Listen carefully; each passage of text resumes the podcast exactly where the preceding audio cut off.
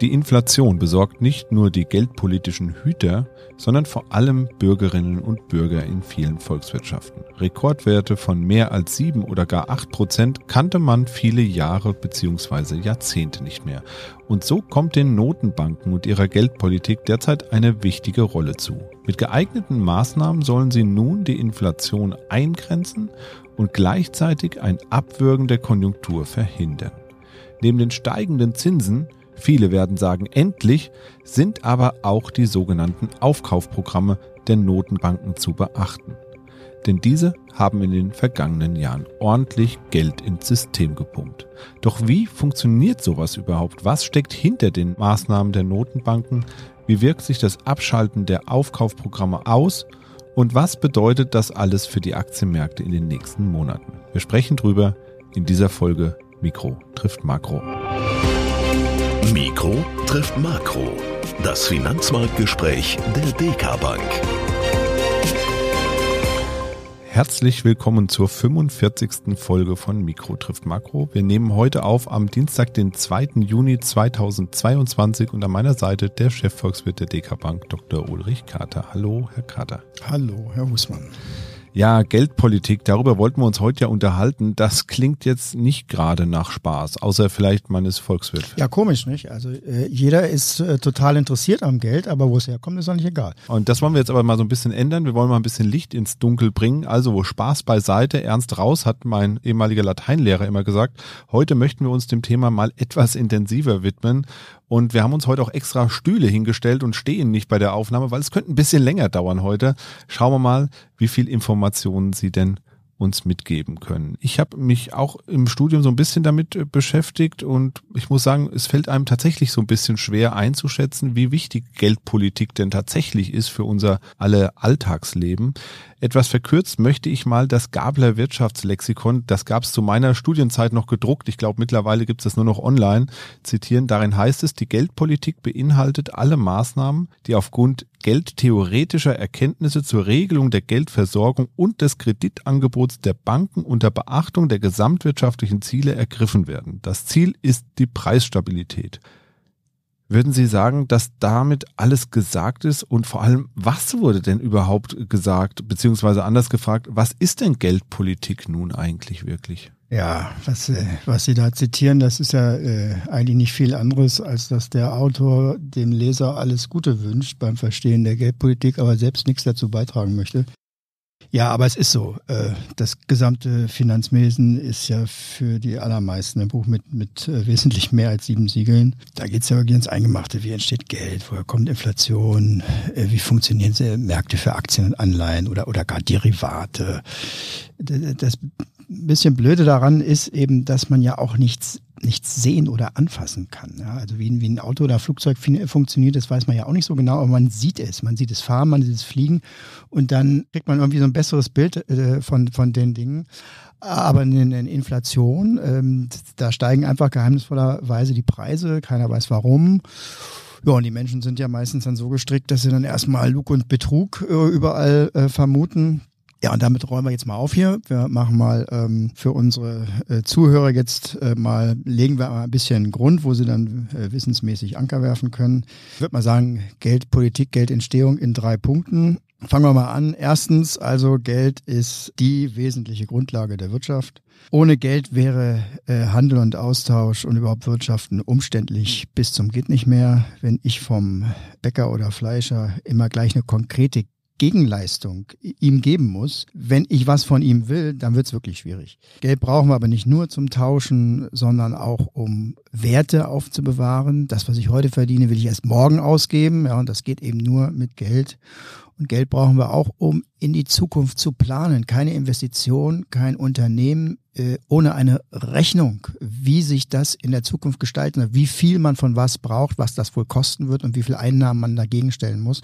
Da sieht man übrigens, dass es ganz wichtig ist, dass das Geld wertstabil bleibt, denn wenn in der Planungsphase von vielen Jahren in der Zukunft sich die Preise wild ändern, dann geht jede Planung von jeder Investition irgendwo in Orkus und dann hat das alles keinen keinen Sinn. Also äh, erster Punkt, Geld ist eben ultra ultra wichtig.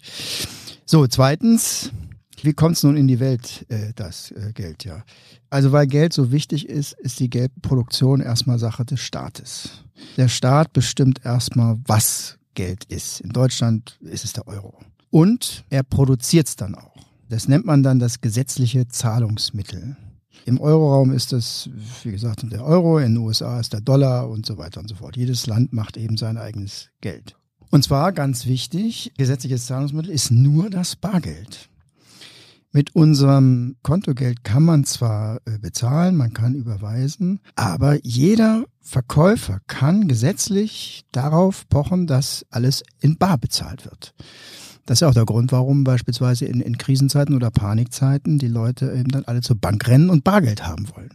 Weil das ist das einzige gesetzliche Zahlungsmittel. So, und der Teil des Staates, der das Geld dann produziert, der heißt Zentralbank. Das ist die Zentralbank. Ja, und jetzt wird's schon interessant. Äh, produziert die Zentralbank das ganze Geld in der Wirtschaft? Eben nein. Viele haben ja schon davon gehört, dass eben auch Geschäftsbanken Geld produzieren können. Ja, das ist immer so ein bisschen so eine Geheiminformation. Ne? Das darf keiner so richtig wissen. So nach dem Motto, wussten Sie schon, eine ganz normale Bank kann Geld produzieren. Das klingt schon so ein bisschen, als hätten die Banken irgendwie die Lizenz fürs Schlaraffenland gefunden. Ja, oder genau, oder dass die Geldproduktion eben nur zur Spekulation mit, mit Immobilien und Wertpapieren äh, dienen würde. Äh, beides, das mit dem Schlaraffenland und auch mit der Spekulation, ist schlichtweg falsch. Was richtig ist, ist, dass Banken durch Kreditvergabe äh, Geld produzieren können. Allerdings jetzt nicht für sich selber, sondern eben ausschließlich eben nur für die, für die Wirtschaft. Die, die Wirtschaft baut dann damit Unternehmen auf, es werden Häuser gebaut und nicht nur spekuliert. Es werden Arbeitsplätze geschaffen, es werden Forschungslabore äh, aufgestellt, es werden Produktionsstätten gemacht, wo eben das produziert wird, was wir eben benötigen. Das Ganze nennt man Investitionen und dafür gibt es eben die Kredite, die teilweise eben vom Bankensektor in der Tat mit frischem Geld ermöglicht werden. Das ganze Geldwesen ist so strukturiert, dass die Zentralbank zwar die alleinige Lizenz zum Gelddrucken hat, es gibt, es ist ein Staatsmonopol, aber sie delegiert einen Teil der Geldproduktion eben an die Banken. Und der Mechanismus, unter dem das ähm, äh, geht, der, der funktioniert so, das eigentliche Geld, wie gesagt, das Bargeld, das gesetzliche Zahlungsmittel, das wird von der, von der Zentralbank hergestellt. Das muss noch nicht mal alles gedruckt im Keller liegen, wie viele denken, sondern es reicht schon, den Banken auf einem Konto, was die Banken jetzt bei der Notenbank haben, einen Betrag einzuräumen, den die Banken äh, sich jederzeit als Bargeld auszahlen lassen könnten. Das sind, das sind die sogenannten Bankreserven. Und diese Bankreserven werden von der Notenbank produziert. Die Notenbank macht nur Geschäfte mit, den, mit Banken, mit sonst niemanden. Also Sie und ich, wir können nicht mit, der EZB oder der Bundesbank ähm, ein Konto haben, sondern die Bank der Banken, das ist halt die, die Notenbank. So, und die, und die Geschäftsbanken, die sind eben dann dafür da, dieses Geld, was sie als Reserven bei der Notenbank haben, in der Wirtschaft zu verteilen. Und das machen sie, indem sie es nicht verschenken, sondern indem sie es verleihen. Jetzt kann man fragen, wieso, wieso müssen das jetzt die Banken machen? Warum macht nicht die Zentralbank das auch? Und da ist die Antwort ganz glasklar.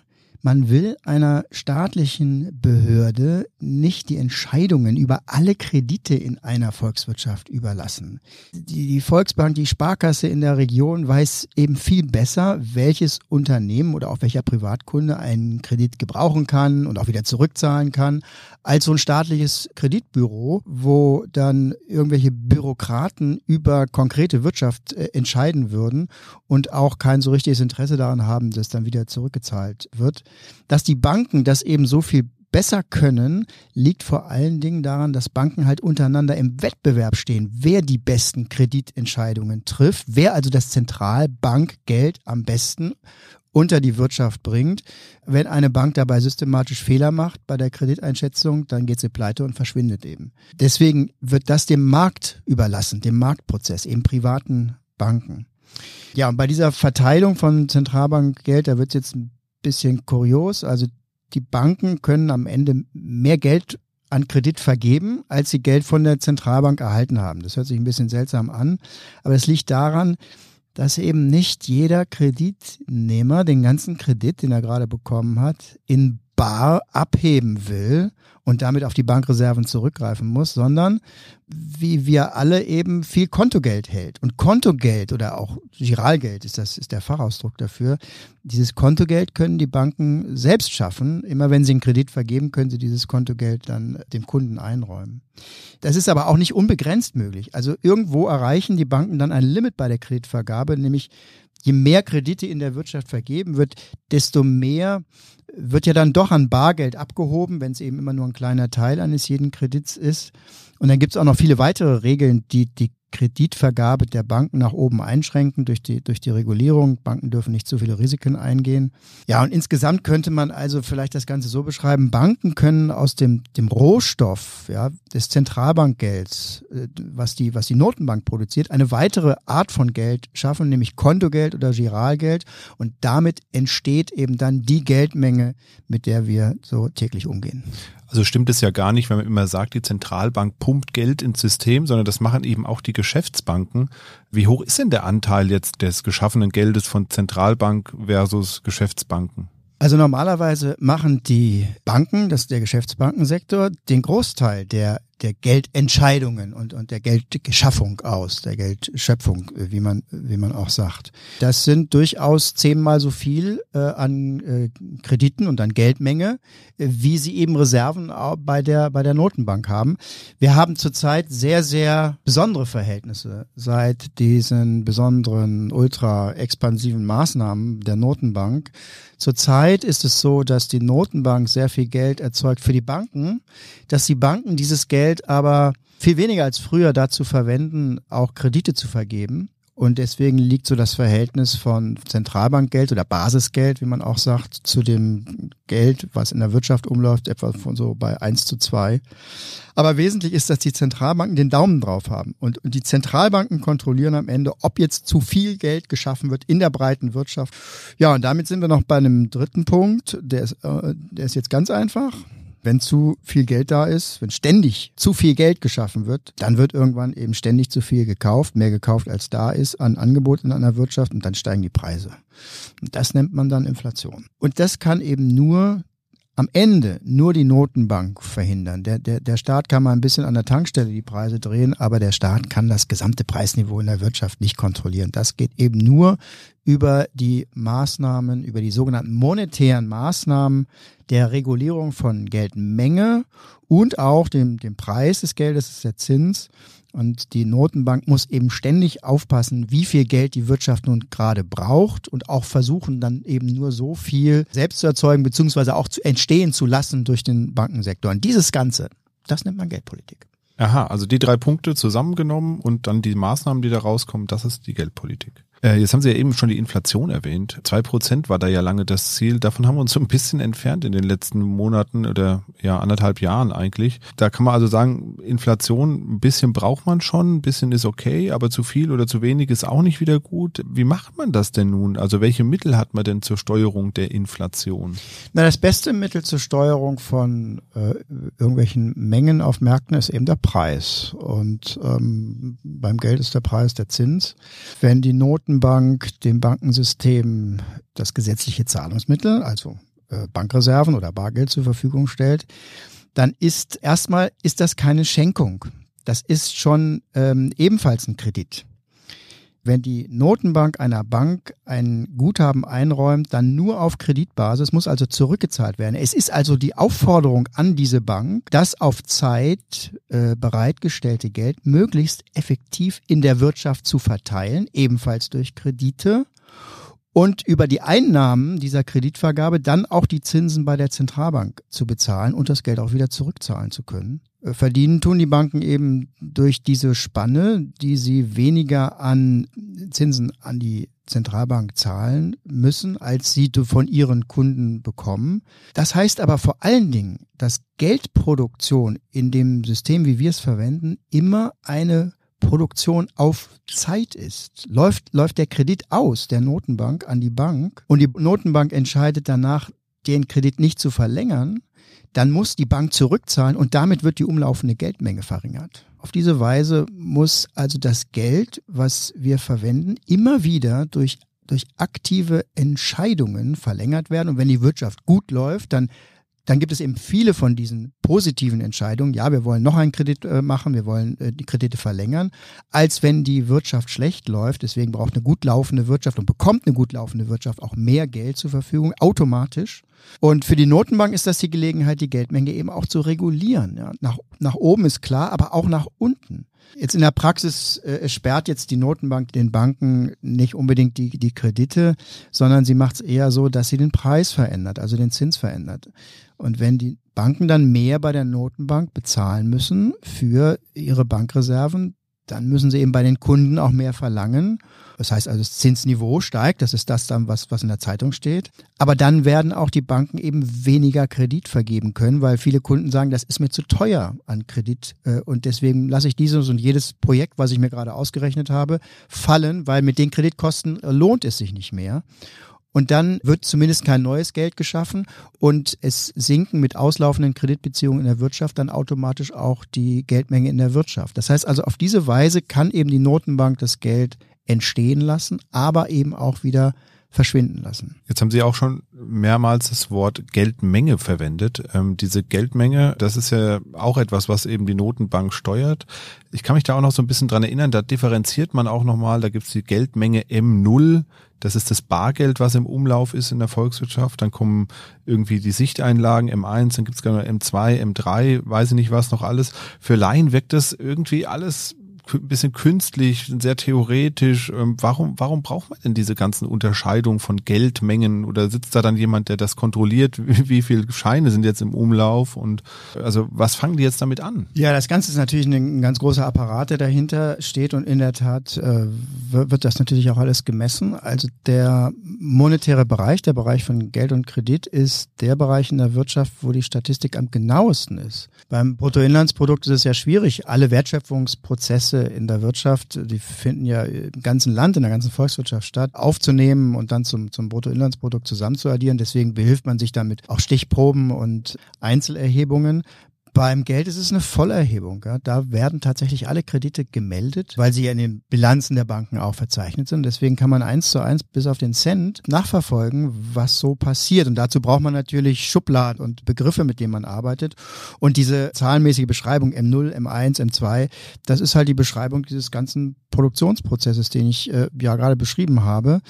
Also das Geld, was die Zentralbank für die Banken produziert, das heißt äh, Zentralbankgeld oder, oder eben auch Basisgeld, das ist M0, da sind die ba Bankreserven drin und das umlaufende Bargeld. Das Geld, was die Banken dann schaffen, im Verkehr mit ihren Kunden, also die Kreditentscheidungen, die sie selber treffen, Kontogeld, das sind dann die weiteren Geldmengenaggregate, je nachdem, wie viel Kontogeld man einbezieht, ob man auch noch die Spareinlagen mit einbezieht, hat man dann eben verschiedene Abgrenzungen, M1, M2 und M3. Also es ist ja so, dass die Banken aus dieser Geldmenge M0 eine viel größere Geldmenge M1, M2, M3 machen.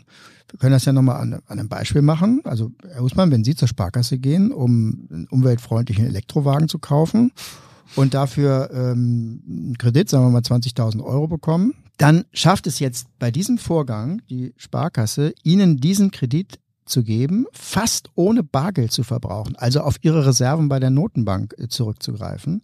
Denn sie nehmen das Geld und heben davon äh, genau 2,75 als Bargeld ab, ist nämlich genauso viel, um mit den Öffis zum Autohändler zu kommen. Und den Rest von 19.997,25 Euro, den überweisen sie. Das Autohaus hat also jetzt etwa 20.000 Euro an neuem Geld, Kontogeld, was die Sparkasse gerade geschaffen hat, bekommen.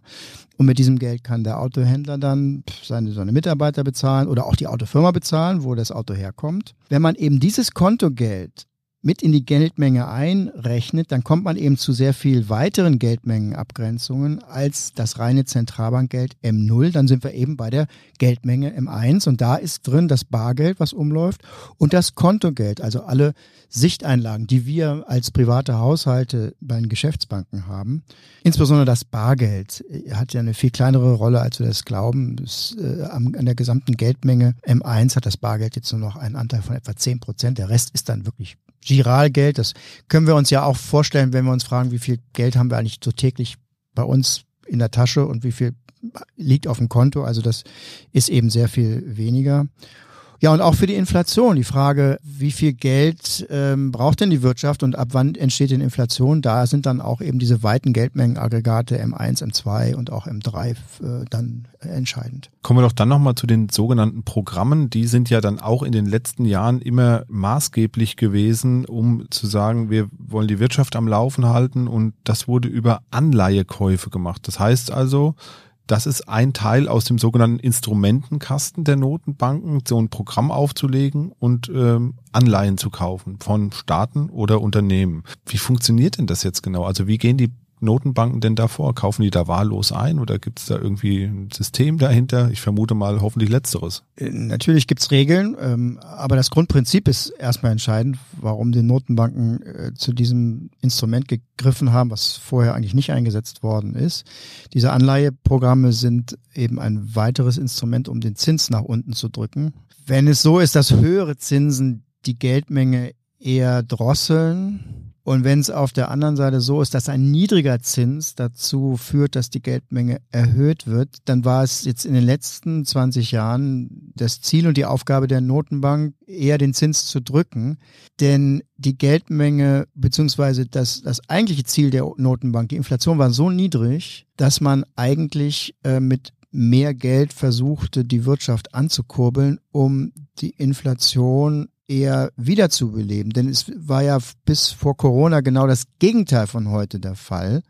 Wir hatten nicht zu viel Inflation, wir hatten zu wenig. Die Inflationsraten haben bei 1% oder 1,5% gelegen, mit der Tendenz immer weiter runterzugehen. Das stand nur nicht in der Zeitung, weil es eben nicht so skandalös ist, dass äh, wir eben zu, zu niedrige Inflation haben. Aber, aber Deflation ist eben auch nicht gut. Deswegen hat die, haben die Zentralbanken eigentlich weltweit schon vor Corona eher Maßnahmen ergriffen, um die Wirtschaft zu stimulieren, um ja die Nachfrage anzuheben, damit die Preise ein bisschen stärker laufen. Und dann kamen eben noch die großen Krisen, dann kam die Finanzkrise, dann kam äh, die Corona-Krise, die als Wirtschaftskrise die Inflation ja noch mal ein Stück absacken lässt. Und deswegen hatte dann die EZB den Turbo eingeschaltet. Und statt jetzt den Banken einfach nur Kredite zu geben, hat sie ihnen jetzt angeboten, ihnen Anleihen abzukaufen. Und zwar zu einem hohen Preis. Für diese Anleihen bekommen die Banken dann auch wieder Bargeld beziehungsweise Basisgeld auf ihrem Konto und dadurch sinkt das Zinsniveau generell in allen Segmenten des Kapitalmarktes. Ja, und damit steigen eben dann die Anreize in der Wirtschaft, äh, mehr Kredite aufzunehmen und die, die, die Geldmenge zu, zu erhöhen. Das Problem mit Anleihekäufen ist, dass es halt relativ schwere Medikamente sind, denn wenn man eben den Markt mit so viel Geld flutet, dann hat das Nebenwirkungen. Es besteht beispielsweise die Gefahr, dass, dass schlechte Kreditentscheidungen gefällt werden, weil das Geld nichts mehr kostet und das wahllos finanziert wird. Und es besteht eben die Gefahr, dass man einfach am Ende dann doch zu viel macht. Denn das ist keine, da ist keine Feinsteuerung möglich nach dem Motto, wenn ich jetzt mal 100 Milliarden weniger oder mehr mache, dann geht die Inflation um 0,1 Prozent hoch oder runter. Sondern die Gefahr ist doch groß, dass man eben so viel Geld in den Markt gibt, das dann inflationäre Wirkungen äh, entfaltet und man dann diesen Inflationsschub nicht mehr wieder unter Kontrolle bekommt, weil es braucht eine ganze Zeit, bis man dann eben die, die, die Geldmenge auch wieder zurückgeführt hat. Man kann es machen, aber es braucht eben Zeit. Und in der Zeit kann sich die Inflation entwickeln. Und eventuell sind wir gerade eben genau in so einer Phase, wo eben der Geldüberhang zu groß ist. Wir jetzt die Inflation ausgelöst haben durch Ereignisse, wie eben Corona und den, den, den Ukraine-Krieg. Und jetzt eben die Notwendigkeit besteht, das Ruder wieder rumzuschmeißen.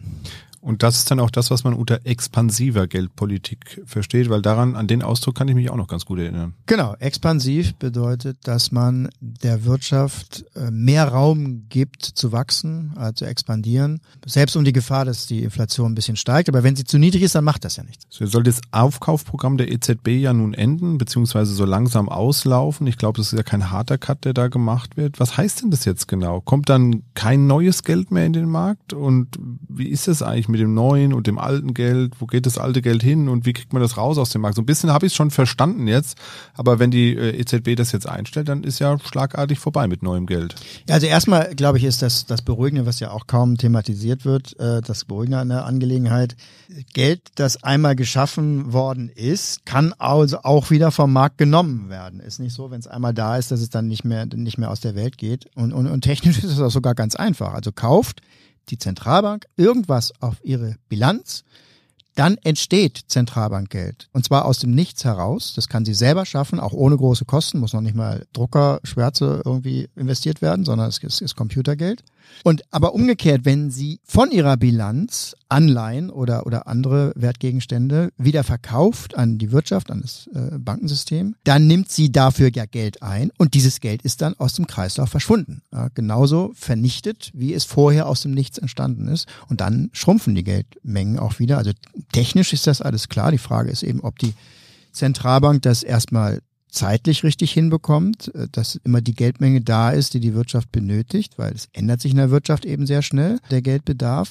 Und ob die Zentralbank diese Entzugseffekte, die ja dann geschehen, auch aushalten kann. Natürlich läuft eben die Wirtschaft ja dann nicht mehr so rund. Deswegen reden wir zurzeit ja auch von möglichen Rezessionsgefahren, die in Amerika äh, aufgrund der äh, Reaktion der FED, der restriktiven Geldpolitik, eventuell im nächsten Jahr ansteht. Wenn die Zinsen steigen, dann, ähm, und dann sinken die Kurse an den Finanzmärkten. Auch das haben wir erlebt. Wir sind an den Aktienmärkten um 20 Prozent seit Jahresanfang gesunken. Anleihemärkten äh, noch stärker.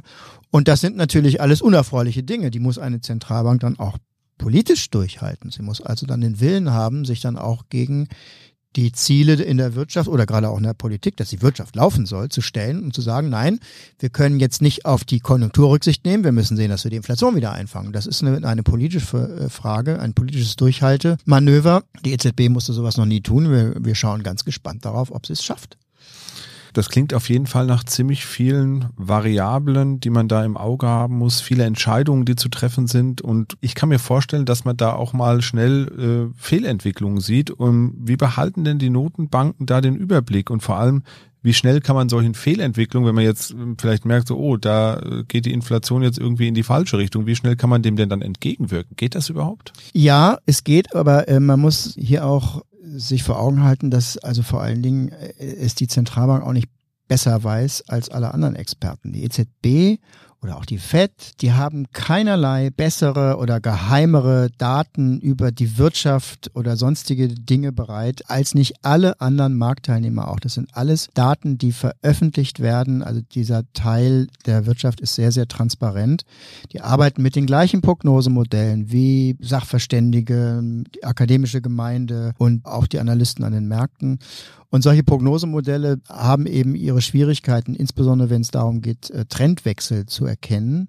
Das ist die, also die eine Schwierigkeit, dass einfach das Handwerkszeug schon sehr grob ist, wenn man diese Dynamiken erkennen möchte.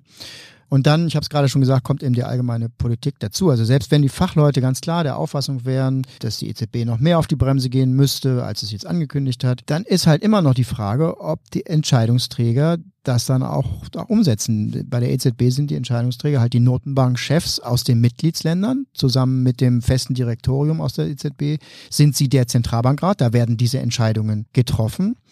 Und ja, selbst wenn, wenn, wenn, wenn die Notenbank, auch jeder, jeder Notenbankchef politisch äh, unabhängig ist und auch auf den gesetzlichen Auftrag von der EZB eingeschworen ist, ja, der Preisniveaustabilität allein verpflichtet zu sein. Ja, hat sich doch gerade in der EZB in den letzten 20 Jahren oder in den ersten 20 Jahren ihres Bestehens äh, ja doch gezeigt, dass es durchaus erhebliche Meinungsunterschiede im Zentralbankrat darüber gibt, wie streng beispielsweise ein solcher Auftrag äh, ausgelegt werden soll. Da gibt's dann immer noch halt häufig die Meinung, äh, die Geldpolitik soll auch mal eher die Augen zudrücken, so ein bisschen Abweichung nach oben ist noch nicht so schlimm. Und vor allen Dingen muss der Staat unterstützt werden, dabei viel Geld für die Armen und die Bedürftigen auszugeben und das sollte doch die Notenbank finanzieren. Und naja, wenn dann das Finanzsystem dann irgendwann Schaden nehmen sollte oder die Inflation kommt, dann kommt die woanders her und da muss der Staat da auch gegen vorgehen. Und diese Folgen, die sich dann ergeben können, nämlich dass das Finanzsystem systematisch zerstört wird, dadurch, dass das Geld seinen Funktionen eben nicht mehr nachkommen kann, das wird dann ausgeblendet, manchmal auch deswegen, weil es dann wirklich noch zehn Jahre äh, entfernt ist in der Zukunft und man dann selbst nicht mehr im Amt ist. Und wie sich die EZB eben bei dieser ja eigentlich ersten Prüfung, ihrer ersten großen Prüfung äh, schlägt, nämlich der Rückführung jetzt dieser gegenwärtigen Inflation. Das ähm, wird auch über die Zukunft des Euro mitentscheiden, äh, glaube ich, äh, ganz fest. Hier kann man mal ein Wort von Frau Merkel aus der Eurokrise abwandeln. Ich würde sagen, scheitert hier die EZB, dann scheitert auch der Euro. Schönes Schlusswort irgendwie, finde ich, für unseren kleinen Ausflug, den wir hier gemacht haben heute. Es war so ein bisschen eine Vorlesung heute, fast aus der Konnte ich uns nicht ersparen. Ja, aber wenn man sich dem Thema nähern will, dann muss man sich da auch mal ein bisschen durchbeißen. Und ähm, es ist in der Tat kein ganz einfaches Thema. Ich freue mich trotzdem, dass Sie es geschafft haben, das so plakativ darzustellen, auch mit meinem Elektrowagen. Äh, das hat es, glaube ich, auch nochmal sehr verständlich gemacht. Ja, was gibt's denn sonst noch so bei Ihnen auf dem Tisch beim Volkswirt? Zahlen, Daten, Fakten, was analysieren Sie gerade? Naja, wir sehen uns jetzt zur Zeit vor dem Hintergrund der, der Inflation auch mal die sozialen Auswirkungen an. Wirtschaftsminister Habeck hat schon davon gesprochen und es ist auch evident, irgendjemand muss ja bezahlen für diese ganzen Kosten. Das geht bei Corona los, das sind jetzt die hohen Rohstoffpreise, die Inflation, die danach kommt, die vielen Projekte und Sonderprojekte, die da finanziert werden. Und es sind natürlich alle, die bezahlen müssen, weil die Volkswirtschaft besteht aus allen, also aus, dem, aus den Bürgern am Ende. Die Unternehmen werden sicherlich auch nicht ungeschoren davonkommen. Also auch hier werden die Gewinne jetzt in den nächsten ein, zwei Jahren dann nicht mehr so sprudelnd ausfallen wie noch im, im, im letzten Jahr.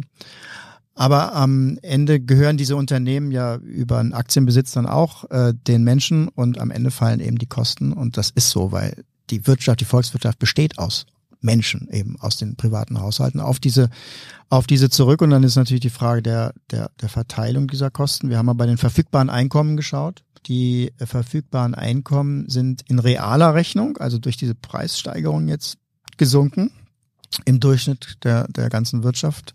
Und zwar deutlich. Wir sind jetzt wieder auf dem Stand von 2016 zurückgefallen. Das heißt, das hat uns fünf Jahre Wohlstandszuwächse erstmal gekostet. Wobei man hier dazu sagen muss, dass die, die, gesamten letzten 10 bis 15 Jahre sehr gute Entwicklungen waren für die Realeinkommen in Deutschland. Wir haben also eine Phase gehabt, jedes Jahr so anderthalb bis zwei Prozent Zuwächse. Das hat es ganz lange nicht gegeben. Das heißt, da ist ein Polster aufgewachsen an mehr Wohlstand, von dem wir jetzt ein bisschen was abgeben müssen wieder. Diese Betrachtung ist natürlich schön und gut, weil sie den Durchschnitt der Wirtschaft betreffen. Aber unter diesem Durchschnitt gibt es natürlich ganz viele Schicksale und gibt es ja natürlich ganz viele Unterschiede. Und ich glaube, die, die große Aufgabe in dieser äh, schweren Zeit, wo die Inflation so zuschlägt, da ist dann eher der Staat gefragt. Das macht nicht die Notenbank, sondern ist die Frage, wie kann man denjenigen, die halt eher geringere Einkommen haben. Wie kann man denen hier am besten helfen?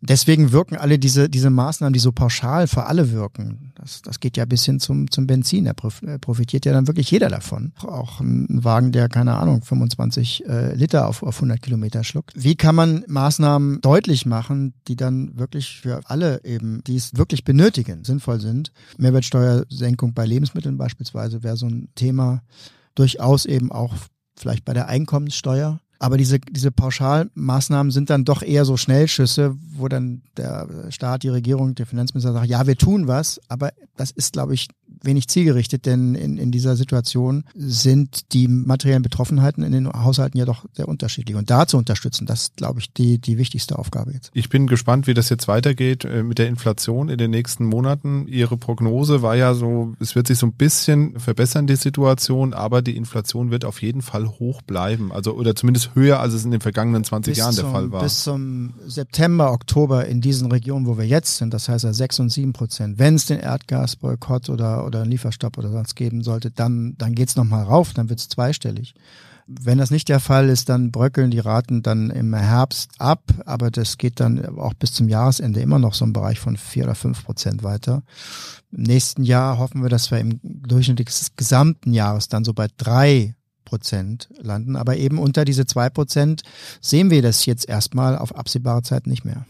Es wird uns auf jeden Fall noch einige Zeit begleiten, auch hier im Podcast, denke ich. Und wir werden sicherlich Unbedingt. auch einen guten äh, Blick auf die EZB werfen. Was machen die genau? Ähm, was kommt an Zinserhöhungen jetzt über den Sommer? Da wird ja auch schon kräftig spekuliert, was da alles möglicherweise kommt. Das hat natürlich dann auch wieder Auswirkungen auf die anderen Märkte, auf die Aktienmärkte etc. Und natürlich auch auf unsere Sparkonten, denn da gibt's dann auf einmal wieder Zinsen. Eine Situation, die meine Kinder gar nicht kennen übrigens. Dann würde ich sagen, wir haben heute den kleinen Ausflug gemacht in die Welt der Geldpolitik.